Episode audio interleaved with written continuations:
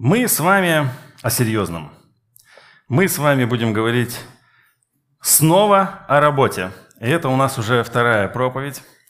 Вы знаете, да, что 14 января 2021 года, понедельник, признан самым сложным понедельником в истории.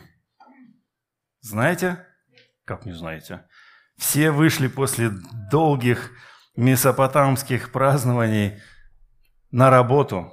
Кто вышел на работу первого числа? Ой, в смысле первого числа. 14 в понедельник. Да вы просто забыли. Вы выйти-то вышли и не поняли куда. До сих пор еще не можете понять. Так вот я вам расскажу. Вышли вы на работу. Работу работать. И об этом мы будем с вами сегодня говорить. Неделю назад Вадим а, говорил о, о том, что мы очень часто относимся к работе как к проклятию. И принципиально важно нам с вами рассмотреть все аспекты работы для того, чтобы правильно работу работать и правильно к ней относиться. Не как к проклятию, а как к благословению. И сегодня мы с вами будем говорить о том, почему работать трудно – вы скажете, да оно и так понятно. Чего работать трудно-то? Понятно почему. Потому что работать, поэтому и трудно, да? Тавтология прям. Вот. Но тем не менее, предлагаю нам пройтись.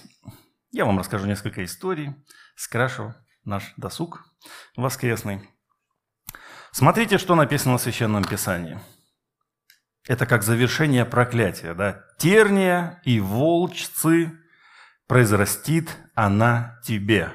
Речь идет о том, что земля проклята а, за грех, и теперь она производит проблемы. Вот об этом мы будем говорить. Мы будем говорить о внешних и внутренних рисках, с которыми мы с вами встречаемся. Немножко истории и иллюстраций. Наверное, все вы а, слышали о крупных компаниях которые ходят на слуху. Ну, к примеру, китайский Walmart, который надувал свои показатели, надувал, надувал, но Walmart в целом очень хорошее предприятие, да, а китайское его э, подразделение было таким потенциальным очень и хорошо растущим, но и все лопнуло. Знаете, по какой причине? Потому что у них был менеджмент, то есть руководство, которая манипулировала финансовыми показателями, выдавая желаемое за действительное, и таким образом родился пузырь, который лопнул и поверг всех в шок. Я не об этом, я о том, а что такое вот этот вот менеджмент для владельцев компании. А я отвечу, это внутренний фактор – это тот фактор, который находится внутри компании. Или внутри нас, но внутри компании. Это внутренний фактор. Это внутренний риск. Ну, в этом смысле у меня есть собственные отечественные наблюдения о таких вот внутренних факторах. Возможно, вы слышали, и по, всем, по всей Москве все билборды в свое время были завешены «Магазин Enter». Нет, уже забыли. Настолько насколько быстро это все всплыло, что быстро пропало. Да? Но вот кто допомнит, Дмитрий помнит. Да помните, конечно. Enter на английском языке. Огромное количество товаров можно найти в нашем магазине. И они имели примерно такой же менеджмент. Мне довелось с ними общаться, обсуждать разные вопросы, быть в офисе и так далее. Короче, много времени там тоже провел. Они накручивали обороты, они накручивали показатели. Enter – это был производить, э, скажем, инвестиции э, владельца от связного и вот этих э, всех ресурсов, да? От связного, от связного, да. И связного-то знаете? Связной – это такой человек, который связывает всех нас. Приехали мы к ним навстречу, общались там не первый раз. Они говорят, ребята, вот как бы вы нам показываете такие результаты. Ну, в смысле, вот вы, вот это то, что вот, но нам надо в 10 раз больше. Мы как бы, вы понимаете, в 10 раз больше в текущих условиях получить просто, ну, нельзя. Это, знаете, это как ты отгрузишь мне снега э, 10 тачек.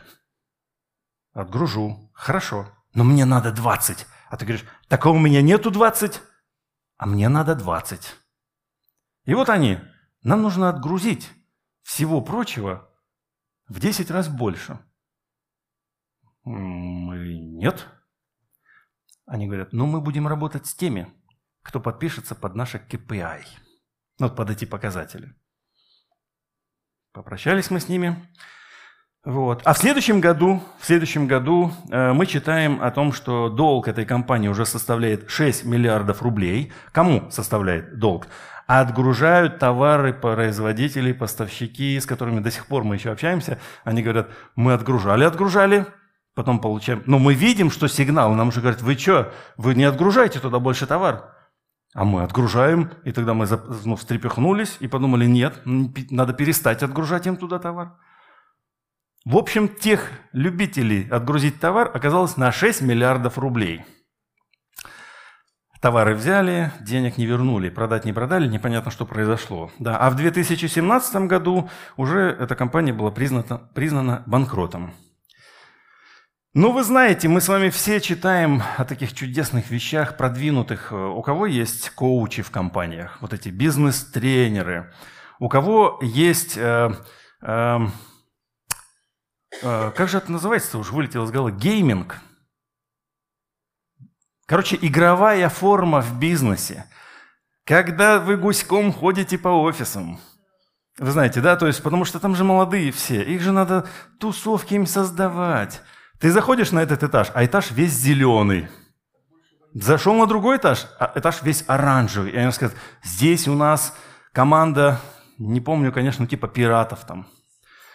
А вот сегодня у нас день там такой-то, и все люди должны прийти в такой-то одежде, и, и помимо работы они должны еще что-то успеть сделать, э, игровое, игровое что-то, да. Потом они сидят, я тогда в первый раз вот эти вот увидел, что люди сидят на пуфиках и работают. У нас в офисе ну, упал на пуфик, а только вот отдохнул чуть-чуть там, и все. а у этих сидят на пуфике и работают. Я говорю, а ничего, что они работают на пуфиках на этих? Ну, знаете, вот надувные, не надувные такие, бахнулся, где шмякнулся, там. И... Я видел в этом, в Mail.ru уже, и, игрушки вот эти все были, да, там они за, в PlayStation зашли. говорю, ребят, что, в PlayStation? Да, зашли, поиграли. Ладно.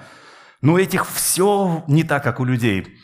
Потому что она инновационная компания во всем. У них там эти коучи и так далее. Понимаете, она такая чудесная и такая заманушная компания во всем. Кроме управленческого внутреннего фактора, который, который э, такое слово боюсь сказать, ну вы поняли, да, то есть они эту компанию просто пропустили. Вот, и для руководства, для вот этого владельца, да, э, этот, этот фактор является внутренний. Он его не усмотрел. То есть эти беды и проблемы являются внутреннего характера риска. А для кого-то, для вот этих, кто отгружал товары, это уже был не внутренний фактор, это был внешний фактор, потому что он от тебя никак не зависит. Если менеджмент ты набираешь, ты его контролируешь, обучаешь, там, э, показатели для него выставляешь разные, то те, кто с этим работает, они столкнулись с внешним фактором и потеряли 6 миллиардов рублей. Да мне их не жаль, на самом деле. Они э, просто внимательнее нужно быть. А сейчас внешний фактор у нас сработал как сильно. Знаете о чем? Фактор внешний – пандемия коронавируса. Самый, что ни на есть, внешний фактор, который на моих глазах убил много компаний, с которыми я имел э, лично дела. То есть смотришь и пропали, раз закрылись. Поэтому если вы работаете в компании, и она вам платит вовремя, она еще вам поднимает зарплату, и вы еще что-то можете требовать от руководства, слава Господу за такую работу для вас, друзья. Да. И в это время, когда рушатся компании, и вы как вы видите, что ведь в спокойное 2016 год, это, конечно, уже кризис начался после Крым наш. То есть уже санкции были некоторые включены. Но э, это был еще не тот кризис, который бы порушил все компании. Но Enter порушился. По какой причине? По себе, потому что они хотели накрутить все. Они хотели показателей накрутить. Они развешали все баннеры. И, кстати, тем самым они дали очень хороший сигнал людям, которые им отгружали. Так не поступают. Здесь что-то не то. Надо валить, надо перестать отгружать. То есть сигналы эти были, кто смог, тот смог. Так вот сейчас, получается, у нас внешний фактор тоже сработал, и тут уже ничего с этим не поделаешь. Как под итог, хотел бы я сказать, что, как мы читаем в Священном Писании, мир подвержен тлению – и основная причина вот этих внутренних, внешних рисков – это грех. Он просто есть. Он просто подтачивает все. И ты с этим ничего сделать не можешь. Ты можешь, мы знаем, нанимают люди бизнес-тренеров. Те, кто психологически помогут здесь. Раскачают командный дух там – а все думают, что именно в этом решении, ищут ключевые показатели, читают книги. Какая же компания чудесная должна стать, чтобы денег зарабатывать? Давай-ка мы возьмем с них пример. Но самое главное, что всегда, в любой работе, каждого из нас с вами будет сопровождать этот внешний и внутренний фактор, внешний внутренний риск потери – Просто нужно это принять. И все. Но самое главное, и большинство из нас уже это сделали, самое главное в этом – это примирение с Богом. Вот в этих условиях, когда все теряется, когда ты не имеешь спокойствия, когда э, ты, может быть, ночью не спишь, самое главное осознать, что это было, это есть, и это будет, но есть нечто, на что действительно стоит обратить внимание, и это примирение с Богом. После этого мы с вами смотрим на труд и видим, что он бессмысленный. А об этом также и нам э, повествует Екклесиаст, который говорит, «И возненавидел я жизнь, потому что противны стали мне дела, которые делаются под солнцем, ибо все суета и томление духа». Какие же факторы бессмысленности труда мы с вами имеем? Ну, во-первых, труд лишает нас радости. С этим мы с вами прекрасно знакомы, да? Когда ты заставляешь себя вставать и идти на работу, кому знакомо это чувство? Как, а где эта радость? То есть поначалу, может быть, ты увлекся какой-то работой, но потом нужно делать каждый день одно и то же. Я в 90-х годах работал на заводе целлулозно-картонный завод, картон Тара, потом Майкоп. И там такие станки были, я хоть на, на нормальном станке работал, но там были женщины, которые на протяжении всего времени, лет 10, 15, 20, они стояли у станка, здесь шел поток этой гофры плотным полотном, и был такой резак, который отрезал вот такими кусками, чуть-чуть больше. И стоит две женщины с этого, с э, с конвейера, раз. Вот это их работа каждый день, 10, 15, 20 лет. Я говорю, а почему там женщины работают, а мужчины не выдерживают? Это же очевидно. То есть такую работу мужчина не выдержит. Они давно уже похоронили какие-то там идеи. Вы что, вы мечтаете, чтобы ваш труд был творческим? Вспомните этих женщин, которые я думаю, даже они до сих пор, знаете, как ходит слух, что они до сих пор перебрасывают эти картонки. Знаете, даже может заехать туда, да, кто в моей копии будет, заедьте, снимите это дело. Посмотрим. Также мы встречаемся с несправедливостью и обезличенностью работы. Несправедливость – это когда кто-то опережает тебя по показателям, но ты работал хорошо. Ну, мы же это знаем с вами, да? То есть мы все, надеюсь, все, все завязаны на показателях. Ну, вы же понимаете, о чем речь, да? То есть вам нужно за этот месяц сделать столько-то замеров, отгрузить столько там товаров, чтобы ничего не замерзло сейчас зимой, да, Игорь? Чтобы все доехало в нужные все эти инстанции. И, и кому-то нужно больше напродавать, корректно издать отчет и так далее. Ну, найдется все равно кто-то, которому скажет, вы посмотрите на него, какой он молодец. А ты такой, а я, а я. Вы посмотрите на него. А ты такой, а здесь, а я, а я. А все, все, все хлопают ему. А что он сделал? Ему повезло. Или ему кто-то подкинул контрактов или там еще что-нибудь. А ты стоишь такой, а, а я? А меня похвалите. Мы с этим сталкиваемся. Это еще один из факторов, мешающих нам. Обезличенность, когда тебя не замечают, когда, ты, если вы работали в, крупнейшей, в какой-нибудь крупной компании, ты просто планктон, который плавает там в этой толпе, и ты думаешь, меня когда-нибудь заметно? Меня-то замечали, я-то высокого роста, понимаете, да? Кто маленькие, да? Теперь представьте, вы такие пришли, вас никто не замечает, а меня замечают сразу. Ну, правда, за это я и получал всегда, потому что высокий. Вот. Э, но есть свои любимчики всегда, и кто-то выползает. Еще один из факторов – это не видно результатов своего труда. Я думаю, с этим каждый из нас сталкивался. Вроде бы ты работаешь и встречаешься с эффектом горизонта. Знакомы с эффектом горизонта? Я вот приведу пример. Молодые люди, молодые неженатые там люди, да? Как вы все такие смотрите, девушка красивая?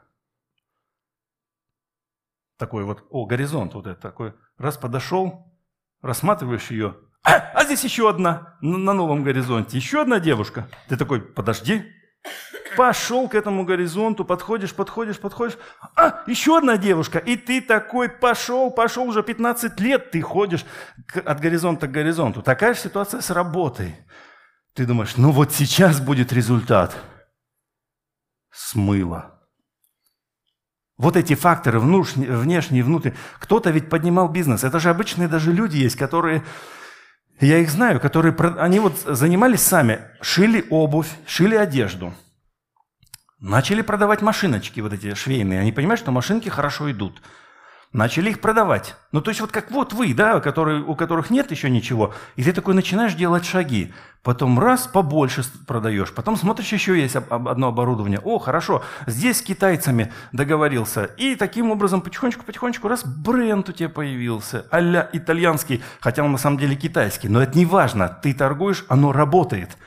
Ты отгружаешь это дело – а вы же знаете, что, что такое, вот, к примеру, вы деньги куда-нибудь отдаете, если отдаете деньги, там, 100 э, тысяч рублей, просто куда-нибудь отдали, они у вас заморозились.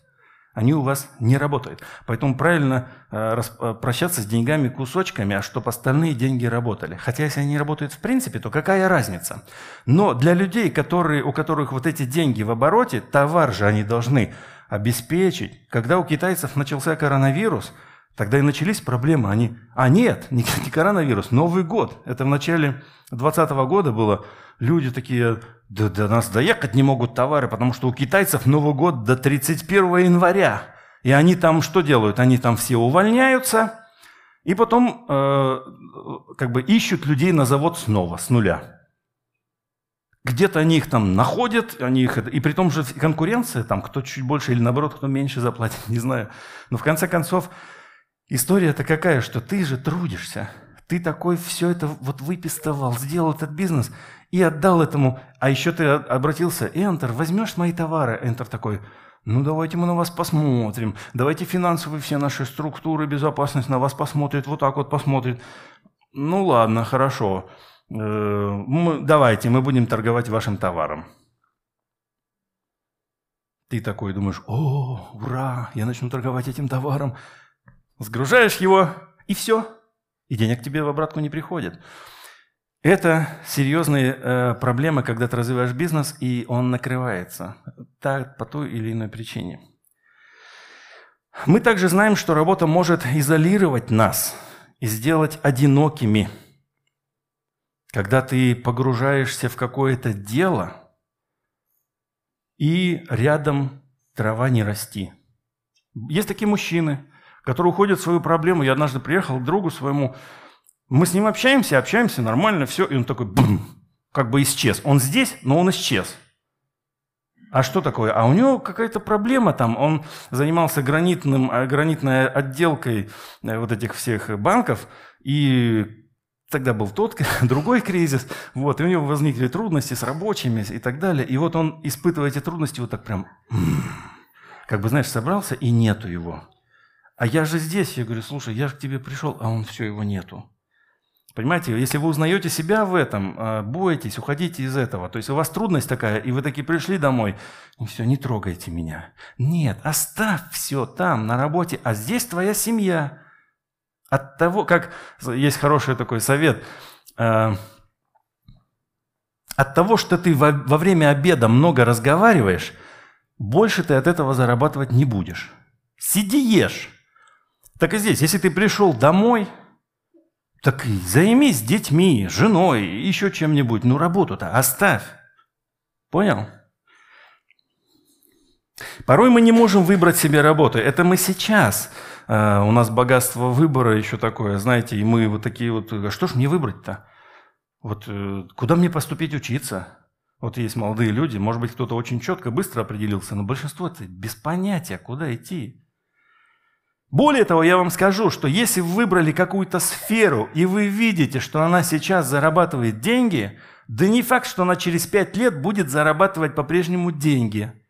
Потому что в свое время все пошли учиться на юристов. Сейчас их как собак нерезанных. И таким образом вот идет вот это вот все. Потом все пошли на программистов, на психологов. И всех теперь как собак нерезанных. И чтобы заработать деньги, нужно очень сильно постараться. Понимаете? А менеджеров так вообще их даже не отстрелять. Вот прям ставь администрирование. Маникюрщиц научили отстреливать. Видишь, какая она добрая. А наши родители, кстати говоря, не могли себе этого позволить. Вот мой отец, к примеру, вот здесь вот он работал, деревенский дом, вернее, у него здесь был. Это был начало 60-х годов. Еще была старшая сестра, мать одна, младшая сестра. И через дорогу кирпичный завод. Где он работал вначале? Конечно, на, на кирпичном заводе. Оставил с четвертого класса школу и пошел работать на кирпичный завод. Был ли выбор? Ну, не было. Для него не было. А я еще про этот кирпичный завод потом вспоминаю, думаю, да не пойму я. Вроде же там ничего нет. А во сне, не во сне как-то задумался, мне приснилось, что я маленький, хожу по кирпичному заводу, там, где кирпичи сохнут, здесь их делают. Я думаю, что, свихнулся, что ли? Ну, маме звоню, мама, там был завод кирпичный? Она, а, да, забыла, точно там был завод. Просто его снесли, пока я вырос, уже более взрослый приезжал, в моем сознании все стерлось, но мне было 4-5 лет, и этот кирпичный завод был. То есть некая такая связь с отцом, который там же и работал. Ну, как в воспоминаниях. А как же правильно работать по-библейски? Вообще вот в этом, как выбирать это по-библейски. Согласно Духу Священного Писания, нам необходимо выбрать то, что мы можем делать хорошо, опираясь на наши дары и способности. Это самый первый принцип. Не потому, что там много платят, или не потому, что сейчас это модно и трендово, а, а можешь ты это делать Действительно ты призван к этому. Потому что вот вы представьте, да, вот учитель. И вот учитель, кстати, очень хороший пример. Но представьте, он такой, а, кстати, им нормально сейчас платит уже, да? Но уж намного лучше, чем те же 15 лет назад. И вот все такие, опа, в учителях нормально платят, пойдем-ка в учителя. А представь, что выдерживает. И детей такому учителю отдаешь, вот этих или вот этих. Это я мельницу, зря я тебе так сказал. Максим, и так уж не отдаешь в школу никого. И правильно, значит, делаешь. Во-вторых, чтобы польза, ой, чтобы работа приносила пользу другим. И об этом я сейчас а, а, расскажу чуть подробнее. И третий пункт, чтобы было как бы вклад. То есть я что-то сделал для них – для вас, для всех остальных. Я это делаю для того, чтобы оставить след.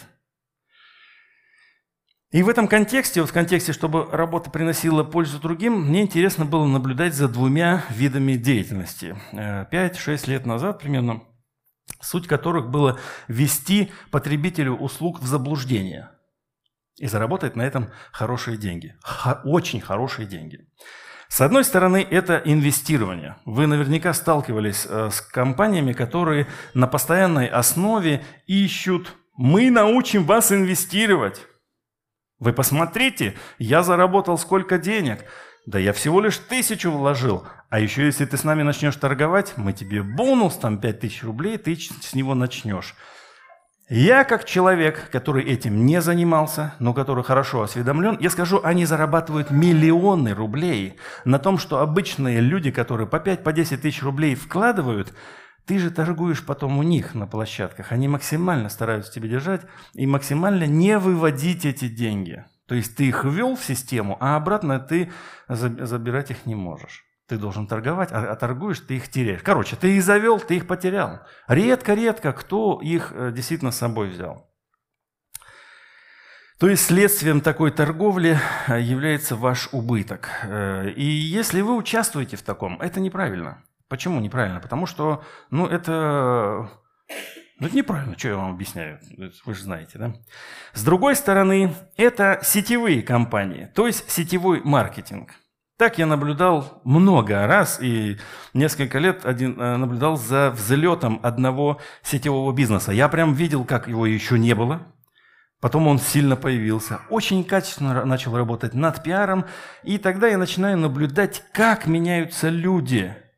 И одно и то же, одна и та же тема двигается. Один и тот же тезис – я раньше работал, ну как там, я здесь торгую теперь, я зарабатываю много, и там я сейчас как бы э, не работаю уже, мне не надо работать. То есть я даже видел, вот они ребята, молодые, супружеская пара, и они такие нормальные, все, и потом как будто их укусили, и они начинают вот это промывать себе мозг своим читателям, и э, типа нам работать не надо, вы что, лохи работаете, давайте идите к нам в сетевой бизнес, все такое прочее. А, а я вот думал на это, интересно, вот, э, а, а кто-то там пишет, я был э, стоматологом, а там, а я там был еще кто-нибудь. Я думаю, так подождите, стойте, остановитесь. Если вы сейчас все пойдете торговать в сетевой бизнес, кто будет, ну, лететь, учить и так далее, кто это будет делать? Ну, это же, ну, не, неправильно, это же дисбаланс, так неправильно. А на самом-то деле, конечно, товар такой, под большим вопросом. Работа становится эгоистичной. Так или иначе, работа становится эгоистичной. Давайте мы с вами прочитаем отрывок из Священного Писания. Вы его все прекрасно знаете. «На всей земле был один язык и одно наречие». Не так давно мы книгу «Бытие» читаем в церкви, да? «Двинулись с востока они, а двинувшись с востока они, нашли в земле Синаар равнину и поселились там» и сказали друг другу, «Наделаем кирпичей и обожжем огнем». И стали у них, кирпичный завод, правильно, да, и стали у них кирпичи вместо камней. Кстати, это уже инновация, кстати говоря. Это инновация, не камни, а уже кирпичи. Я, кстати, в своей жизни, я вам расскажу, ладно, пока, а, Марина здесь, ну, ладно, слушай тоже. Вот. я ж такой, знаете, человек по примеру работы. То есть я на тот момент, там уже Лешка родился, маленький такой, а, а я что, деньги нужны? Я сапожником стал, я прям научился, я просто тренировался с владельцем этого бизнеса, и тут раз он такой, а что, ты здесь работаешь? Я, ну да, там ночью сторожу. А давай, типа, пойдем ко мне. Ну, я пошел, э, кто знает, там в Майкопе Нальмес был э, этот самый, и начал я шить обувь. После этого я научился, думаю, так, шить, понятное дело, давай научимся ее сбивать. Все там подсмотрел, посмотрел, и дома стал сбивать обувь. И начал на этом даже немножко зарабатывать. Но не в этом дело. И тут однажды парнишка такой, московский рэкетир, ну, который жил в Майкопе, такой крепкий, ну, накачанный под химией. Ну, может, я ему понравился. Что, тоже пацан там, худенький, правда, еще, не накачанный. Ну, по, по сравнению с этими ребятами. Они все такие с барсеточками, очень такие треугольные. Уезжает в Москву, делают дела, приезжает. Он говорит, я там дом строю, а, э, могу тебе дать работу. Я такой, да, давай работу. Конечно, хочу работу. А, мне нужно положить забор из камня. Я такой, ну, э, в армейке из камня дом строил, тут из камня, из кирпича, и из камня-то, наверное, смогу. Хорошо, он приезжает и говорит, смотри, вот речные камни, полукруглые, и уезжает. Вот. И и вы знаете, с чем я столкнулся-то? С тем я столкнулся, что он плавает вообще-то. То есть ты раствор положил, кирпичик на него положил, а он плавает. А интернета-то нету. В Ютубе ты не найдешь, а как положить кирпич, вот как их связать-то? Ведь какой-то метод был, да у кого спросишь, Это было за городом, и хорошо, что я туда вообще потом выбрался, да, и вот он приезжает, такой, что сделал, я там один ряд положил, он пошел, так, не пойдет, ногами сбил, я думаю, так, мне бы отсюда ноги делать, и я сделал ноги оттуда, но суть-то в том, ну как, я нормально, он потом ничего видел, я просто расписался своей бессмысленности, да, это о кирпичах, да, то есть, как, если был бы э, вместо камня кирпич, я бы ему сложил забор, ну, из камня, поверьте, который плывет речной камень, не вот этот, который, знаете, такой более-менее квадратный, как цепляется, он же даже цепляется этим своим, с, э, структурой своей он цепляется, а этот гладкий. Его положишь, он тьф, поехал направо, поехал налево. Так вот, эти ребята кирпич э, уже сделали. Вот, им было хорошо, они, инновация очень крутая была. А земляная смола вместо извести, то есть это все равно, что ну, тоже продвинуться было, да, то есть инвестиционное движение. И уже в новом переводе более ясная картинка. «Построим город с башней до неба», — сказали они, «так мы прославим наше имя, чтобы не рассеяться по свету бесследно». И это э, есть начало, заложенное в человеке. То есть мы, как оно было заложено? То есть с момента грехопадения оно вошло в человека, и, и грех извратил его сущность. Я вам хочу зачитать один небольшой отрывочек, который очень четко это описывает. Нам следует ясно понять, что гордости органически присущ дух соперничества. В этом сама ее природа – Теперь вспоминайте себя на работе. Вы ни с кем не соперничаете, вы никого не хотите обойти, ничего такого. Гордость не довольствуется частичным обладанием. Она удовлетворяется только тогда, когда у нее больше, чем у соседа. Мы говорим, что люди гордятся богатством или умом, или красотой, но это не совсем так. Они гордятся тем, что они богаче, умнее или красивее других. И вот работающего человека всегда будет преследовать искушение сделать себе имя. Всегда обойти этого. Вот этого. И как горизонт у тебя появляется еще следующий этот. Я хочу эту позицию. И вот иллюстрацией этого э, постоянно уходящих горизонтов является сказка о рыбаке и рыбке. Как горизонт ускользал от старухи все дальше и дальше. Это был хороший, поучительный урок. Кто-то, может быть, не знает? Павлик, ты знаешь? Ты, ты молчи лучше сейчас. Лучше просто молчи. Также и власть, и положение – это мой сын просто. Он сейчас наговорит, а мне потом стыдно за него будет. А, желание обладать властью вот на работе побуждает делать такие поступки, которые уничтожают других людей. Безжалостная конкуренция. То есть как следствие вот этого «я хочу», когда ты даже понимаешь, что тебе с этим человеком лучше будет, эффективнее всей компании будет хорошо, чтобы вы вместе работали. Но твоя жажда власти приводит к тому, что ты убираешь этого человека с пути, нанося урон компании, в которой ты работаешь.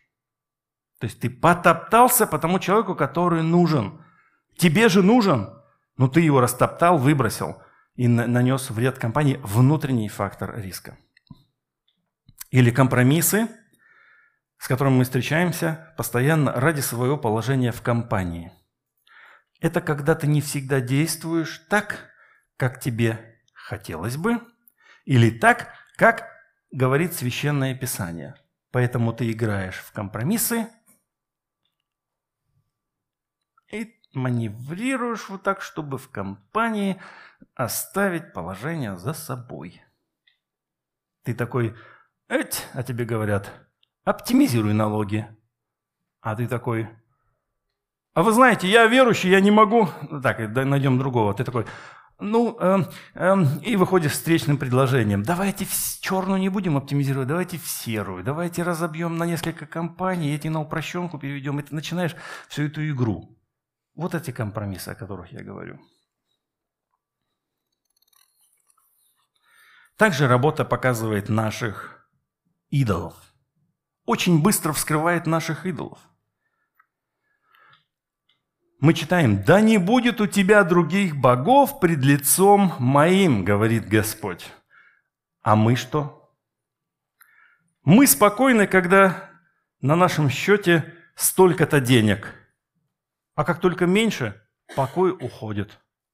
А мы в этот момент Богу-то доверяем или нет? Как тот богач, помните, который говорит, смотри-ка, у меня столько всего, сломаю-ка я эти житницы и построю новые, и мне будет хорошо, я буду своей душе говорить, живи, веселись, душа. А если бы у него этого не было, неспокойно. Есть у тебя на счету 500 тысяч рублей? Ну, уже нормальненько так. Уже как-то поспокойнее. Как-то. Полтора миллиона уже. Да я вам так скажу, что когда ходили деньги эти, которые не должны ходить, и они через меня ходили в том числе, с десяток лет назад, и это были не мои деньги, но они были у меня на счету. Почему-то мне было хорошо. Просто почему-то как-то, слушай, столько денег, так хорошо. Они не мои, какая разница? Ну хорошо, так классно, деньги есть. Ну не важно, что они мои.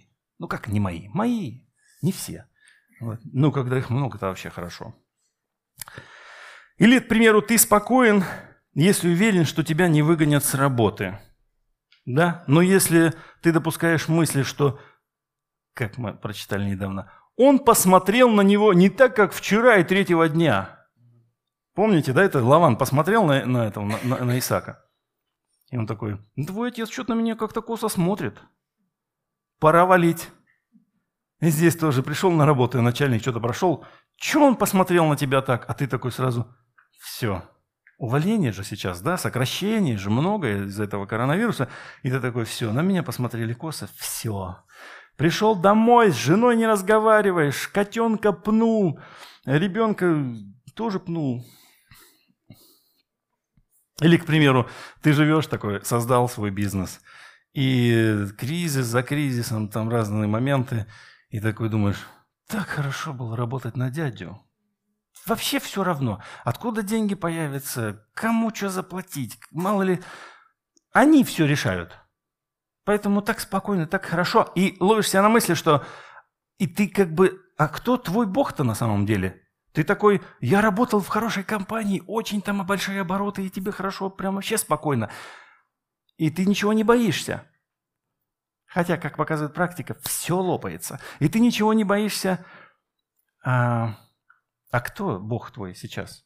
Может быть, если ты сейчас даже создаешь или создал свою компанию, а разве твой работодатель, и мы будем, кстати, говорить на следующее воскресенье о работодателях, будем им кости мыть. И вот а твоим работодателем является сам Бог. Должен ты себя чувствовать спокойно или должен нервничать? Писание говорит, да не будет у тебя других богов. Не поклоняйся никому, поклоняйся мне. Или к примеру, зарабатывал там немножко, а потом начал зарабатывать нормально. И такое считаешь теперь, что, как бы это... А я достоин большего, как в той, помните, ты достойна. И как, как звучит эта реклама? Ведь ты этого достойна. А? Представляете, какой слоган крутой? Лет 15 назад ходил, не знаю, сейчас ходит. Идея того, что ты такой покупал вещи за тысячу рублей. А сейчас такой, хм, что это за тысячу рублей? То есть, что джинсы за тысячу рублей? Что это за джинсы? Пойду в ЦУМ, Даник меня проведет, там покажет джинсы за 50 тысяч рублей. Че? За тысячу что я буду носить? Я лучше за 50 возьму. Или, или не 50. 60, 80. Дешево. Да, поэтому если поднимешься выше этажом, там и 100, короче, такие джинсы. Но я вам хочу привести пример. Все знают Конора Макгрегора. Ну, все, все знают. И он, по-моему, этой ночью проиграл. А проиграл он, выиграв 350 миллионов долларов. И его гонорар. Но это не важно. Он проиграл. Он уже просто бизнесмен, выходит ради этого. И недавно э, он красуется с часами за 1 миллион долларов. Часы от нашего э, бывшего соотечественника Джейкоб. Вот. Миллион долларов. Часы содержат бриллианты, кристаллы, золото и даже магниевый шар. Они имеют четырехспутниковую конструкцию. Такие же часы мы заметили на руках у Баскова. Где взял? Зачем? Непонятно. И я думаю, что если вы детальнее все это рассмотреть, если вы э, в поисковике забьете что-то типа того наручные часы знаменитостей, то вы много чего ну, увидите. И интересно, что в противовес всему этому, ну там, Рональдо тоже часы там за 2-3 за 3 миллиона носит, и наши отечественные тоже. Ну, в общем, все любят дорогущие часы, и в противовес этому вы можете увидеть, есть два очень богатых человека в России, бизнесмены. Вот, они это самое, у одного состояние 2,3, у другого 9,1 миллиардов долларов. Они носят на руках часы. Нет, они носят на руках часы Polar M61. Они стоят примерно 6 тысяч рублей. И вот ты смотришь, а у них ну все есть. И вот часы они же должны быть просто часами, правильно? То есть часы – это часы, а не миллион или два. Понимаете? То есть, и э, примерно об этом также сказал позрав, повзрослевший Стив Джобс. Он сказал, мы взрослеем, и мы приходим к выводу, что, ну там, на какой машине едешь, все равно доедешь, да. И касательно часов, часы, которые стоят 30 баксов, ну, условно говоря, 9 э, тысяч рублей – и часы, которые стоят 90 тысяч рублей, показывают одно и то же время. Со временем, говорит, это, к этому ты приходишь. То есть у человека ну, много. Мы знаем, он подъемы, спады прошел. Э, и это просто пример того, что ты бы мог бы носить часы за те же 9 тысяч рублей, за 90 тысяч рублей, а, а ты покупаешь за, за, там, не знаю, за, за 300 тысяч рублей или за 600 тысяч рублей нерациональный расход средств. А, также идол индивидуализма а, вскрывает работа. Это когда ты сам и ты автономен. Когда ты в своей работе не думаешь об окружающих вообще. Этические нормы, моральные принципы, вред обществу и природе тебя вообще это не волнует. Главное, чтобы мне было хорошо. И ведь льют на это. Ты расстроился моим поведением? Ну, это твоя проблема. Ты почему так относишься к моему поведению? Это твоя проблема. Как бы, э, главное, чтобы мне было хорошо. Да? Постмодерн такой пришел, и такой постмодерн приносим в церковь. Не желая пускать кого-либо в свою жизнь, это одна из частей. Приходит человек в церковь, он является частью этой церкви. Много раз говорим, что это такое единое целое. И некий такой человечек такой говорит, чего ко мне лезете все? Отстаньте от меня. Я вам не буду отвечать ни на какие вопросы из моей личной жизни. Или, а что это вы интересуетесь всем этим делом? Ну и не важно, что, что... А что это вы расстроитесь, что я хожу курю? Ну и что, что вы расстраиваетесь? А мы такие, ну подожди, нет, мы действительно расстраиваемся. Ну и что?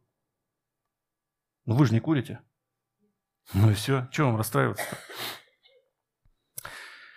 В заключение хочу сказать несколько моментов, которые готовят почву к следующему воскресению. Будем более подробно об этом говорить в следующее воскресенье. У нас э, с вами, несмотря на то, что грех пришел в этот мир, несмотря на то, что мы имеем внешние и внутренние риски, у нас с вами есть выход. Есть выход, и очень подробно об этом будем говорить в следующее воскресенье, сейчас просто тезисно. Благая весть дает нам альтернативную историю, некую альтернативную систему координат, куда мы помещаем и наш труд. Когда ты не знаешь Бога, у тебя одна система координат, ценностей, жизни, ориентиров, почему ты работаешь, как ты относишься к работе.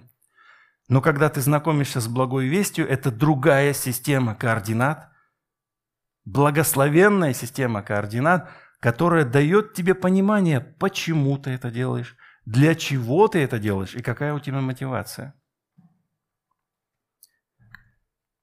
Христианская вера дает нам новую концепцию. И Вадим, кстати, говорил неделю назад об этом, о том, что Бог таким образом заботится об этом мире через работу других людей. То есть, когда мы с вами совершаем какую-то полезную работу, тем самым мы совершаем Божье дело, а если мы разрушаем, то мы не совершаем Божье дело. Это также позволяет нам ценить все работы, от самой простой до наисложнейшей, независимо от того, кто ее выполняет. Верующий или неверующий, русский или азиат, неважно.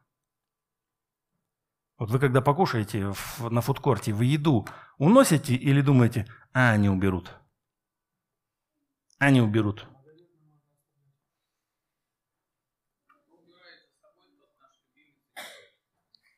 Старая, старая закалка.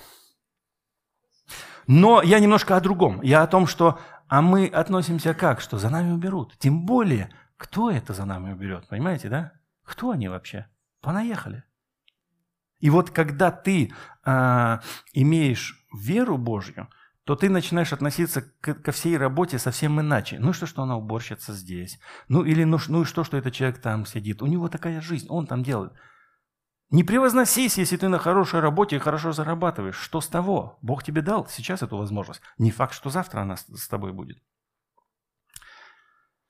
В-третьих, благая весть через ряд здравых этических наставлений дает нам новый, особо чувствительный нравственный компас, который позволяет нам принимать решения, а также мудрые советы о сердце человека у нас появляется такой вот ориентир, который нас рулит. Он нас направляет и говорит, так, так, вот сюда. Нет. Ты такой вот сюда? Да. Это называется нравственный компас, который дает благая весть. И об этом активно будем говорить в следующее воскресенье.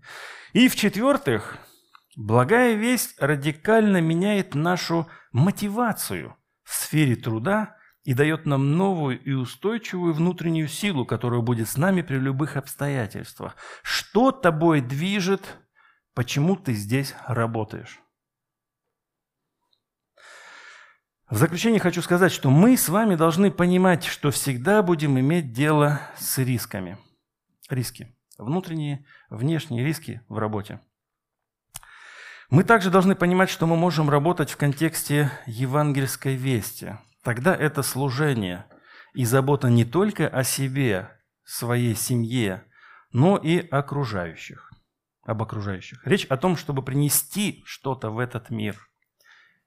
В процессе работы мы проходим через искушения, терпим неудачи или проходим серии успехов. Во всем этом нам важно оставаться на крепкой и вечной платформе евангельских ценностей – и евангельского мировоззрения. И вот об этом мировоззрении и ценностях, об этих вещах более подробно мы будем говорить с вами в следующее воскресенье.